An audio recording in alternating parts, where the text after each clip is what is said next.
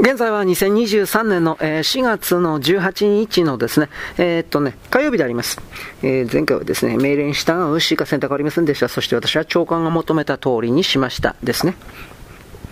私はサインをするためページがある記録文書の写しを与えられ、それを AR に見せるのでしょう。私はまた、AR が審査を終えた後で記録文書の中の翻訳の全ては彼女によって補正された形で、全て正しいと証言するために表紙にもサインするように AR に要請せよと命令されました。約1時間後に将軍たちとミスター・リンドバーグも含まれると私は推測します。他の者たちを含めるギャラリーのメンバーたちがギャラリー室のガラスを通して見ている中で、私指示された通りに AR に渡すための記録文書の写しとサインするページを持ってインタビュー室に入りました。した。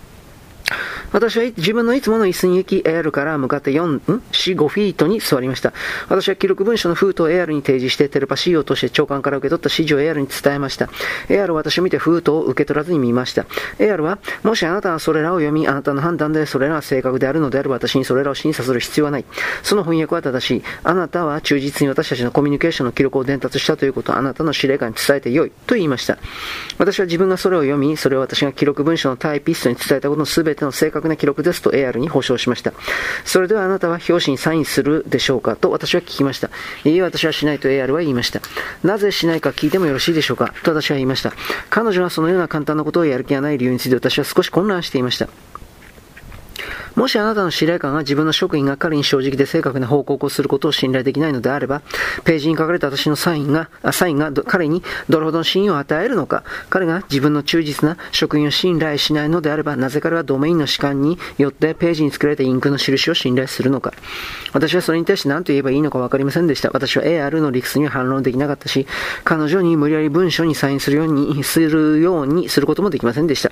私は1分ほど自分の椅子に座って次にどうすればいいのか思いを巡らしました。私は AR にお礼を言い、自分の上官に次の指示を聞きに行かなければならないと伝えました。私は記録文書の封筒を自分の制服のジャケットの内側にある胸ポケットに入れて椅子から立ち上がり始めました。その瞬間、ギャラリー室からのドアが勢いよく開かれたのです。5人の重武装の憲兵が部屋の中に殺到しました。白い研究所のコートを着た男が彼らのすぐ後ろについていきました。彼は表面にたくさんのダイヤルのついた箱型の機械を乗せた小さなカートを押していました。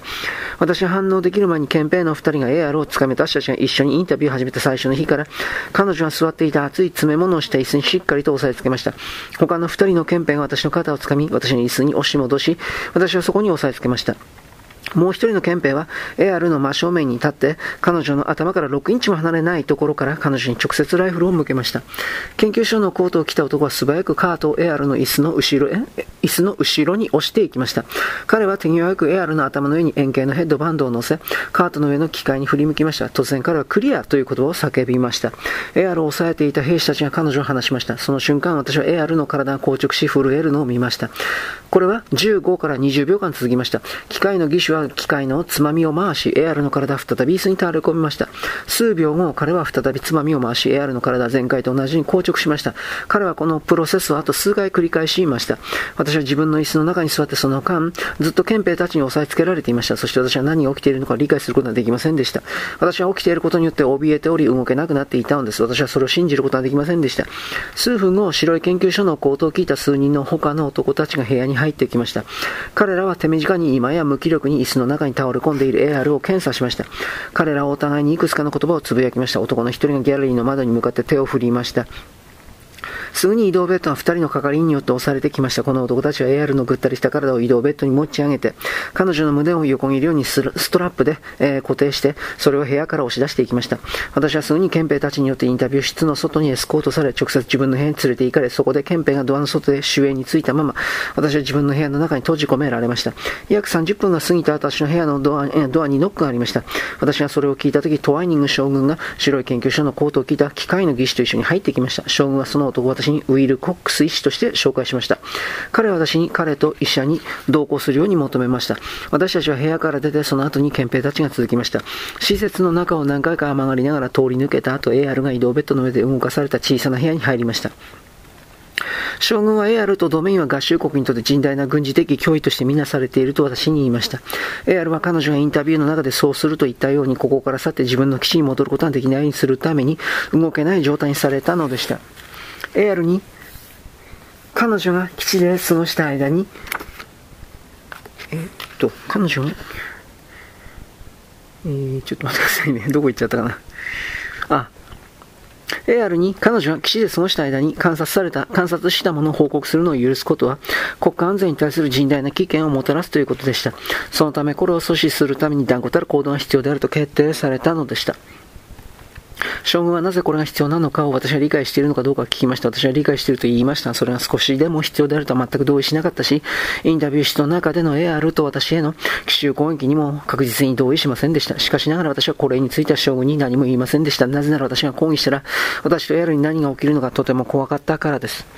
ウィルコックス医師は私に移動ベッドに近づき AR の横に立つように求めました。AR はベッドの上で完全に静止して動かない状態で横たわっていました。私は彼女が生きているのか死んでいるのか見分けることはできませんでした。ベッドの向こう側には彼らもまた医者であると私が推測した白い研究所のコートを着た数人の他の男たちが立っていました。彼ら2つの測定機器を AR の頭、腕と胸につなげていました。私は自分の外科医の看護師としての訓練からそれらの機械の一つは脳の中の電気活動を検知するために使われる脳電、脳電図機械であると見分けがつきました。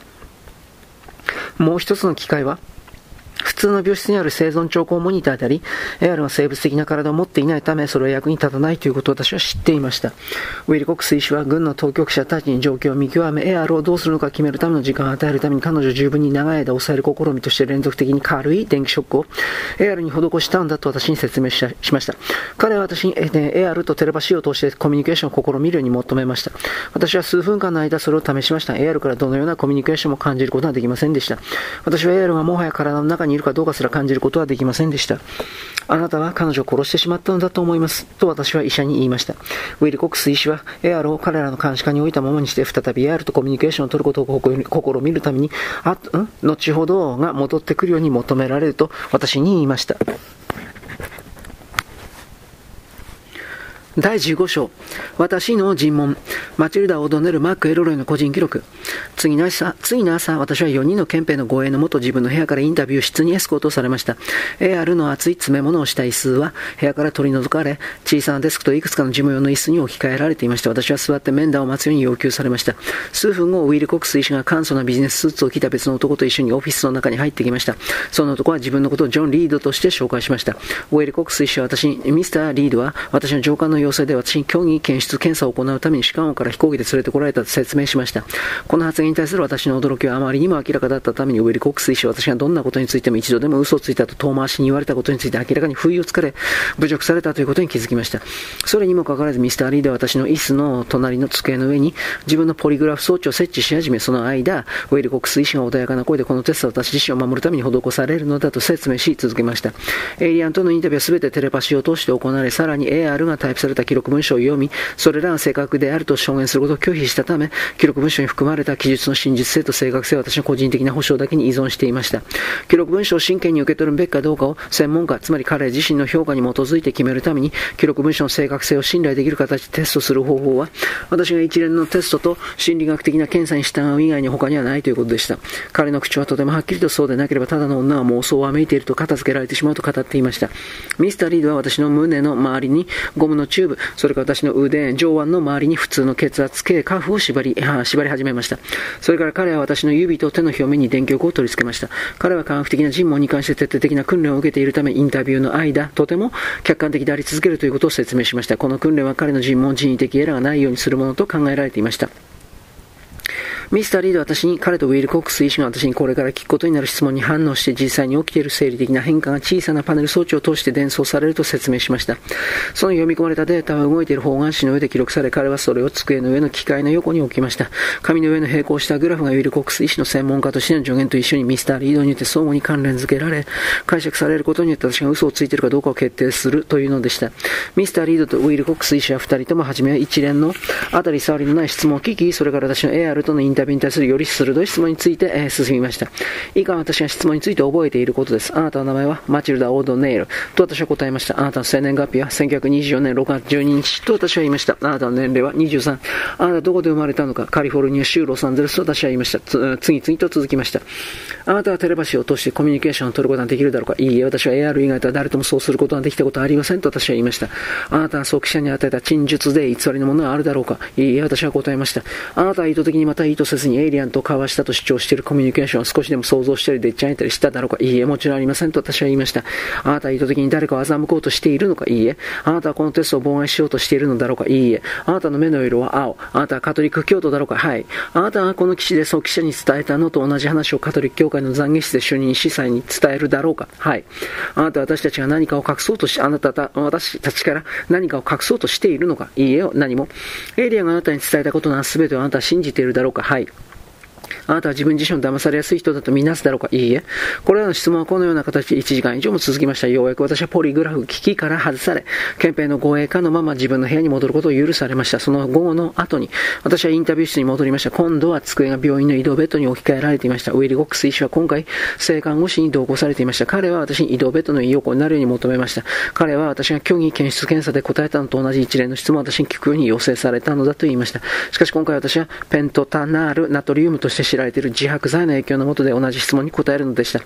訓練を受けた外科医の看護師として私はこのバルビツール、えバルビツール酸系睡眠薬に馴染みがありました。なぜならそれは時に麻酔薬として使われるからです。ウィル・コックス医師はそのような検査に従うことに対して不服はあるかどうか私に聞きました。私は彼に自分は何も隠すものはありませんと言いました。私はこのこのインタビューについては何も思い出すことはできません。私はこれらの質問に答えるのを終えたとき、今度は憲兵に助けられながら自分の部屋にエスコートされたと私は推測します。なぜなら私はそのドラッグによってあまりにもフラフラでクラクラしており、自分ではしっかり進むことはできなかったからです。しかしながらその夜私はとても安らかに眠りました。どうやらこれらの尋問はどちらも疑わしい結果をもたらさなかったようです。なぜなら私はその後それ以上質問は聞かれませんでした。ありがたいことに私は基地にいた残りの間、私は放っておかれました。第16章、エアル立ち去る。マチルダ・オードネル・マック・エルロイの個人記録。エアロがウィリ・コックス医師によって活動不能にされた後も私はさらに3週間、ほとんど自分の部屋に監禁されている状態で基地に残りました。1日に1回私はエアロがウィリ・コックス医師と私が思うに、他の者たちによって常に監視されている状態でベッドの上に横たわっていた部屋まで護衛されました。私が部屋に行くたびに私は再びエアルとコミュニケーションを試みるように求められました。毎回反応はありませんでした。これは私をとても悲しませました。日々が過ぎにつ、れて私はどんどんとエアルがそれがその状態を表現する正しい言葉かどうかわかりませんが、死んだということを確信して苦悩していきました。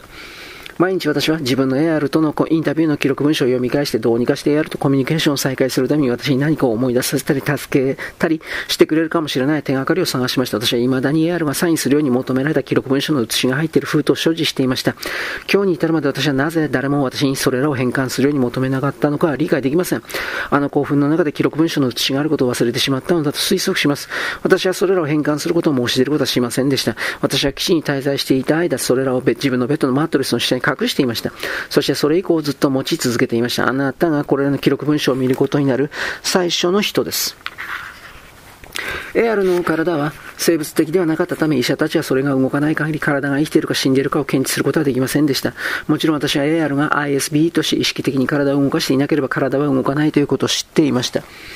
私はこれをウィル・コックス医師に説明しました。私は何回も彼に説明しました。毎回彼は私にどことなく人を見下したような微笑みを見せ、私の腕を軽く叩きもう一度試したことについて私にお礼を言いました。3週目の終わりに私はウィル・コックス医師によってこの状況に対処できるより良い設備を持ったより大きなより安全な軍事医療施設にエアラが動かされることが軍によって決められたため私の貢献も必要ないと言われました。彼はその施設がどこに位置しているのかについては何も言いませんでした。それが私が最後にエアルのドールボディを見た時です。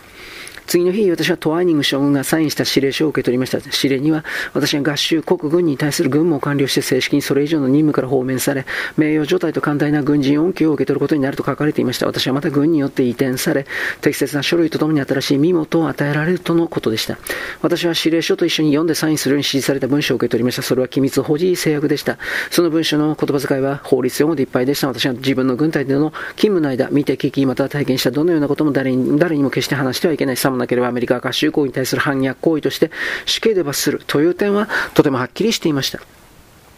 後で分かったことですが、私は連邦政府の承認法をプログラムに入れられました。ただしそれは、私は政府によって政府から守られるから、守られるというものでした。言い換えれば私は黙っている限り生きていられるということでした。次の朝、私は小さな軍の輸送機に乗せられ、ある移転先に飛ばされました。様々な場所で短い期間滞在しては行ったり来たりした後、私は最終的にモンタナ州グラスゴーにあるフォートペック近辺に落ち着きました。私が輸送機に乗るようにスケジュールされていた日の前の夜、私がベッドの横で横になる、この事件の全てを熟考し、AR は私に何が起きたのかについて思い出していたら、私は突然 AR の声を聞きました。はい、この辺りです。よろしく。ごきげんよう。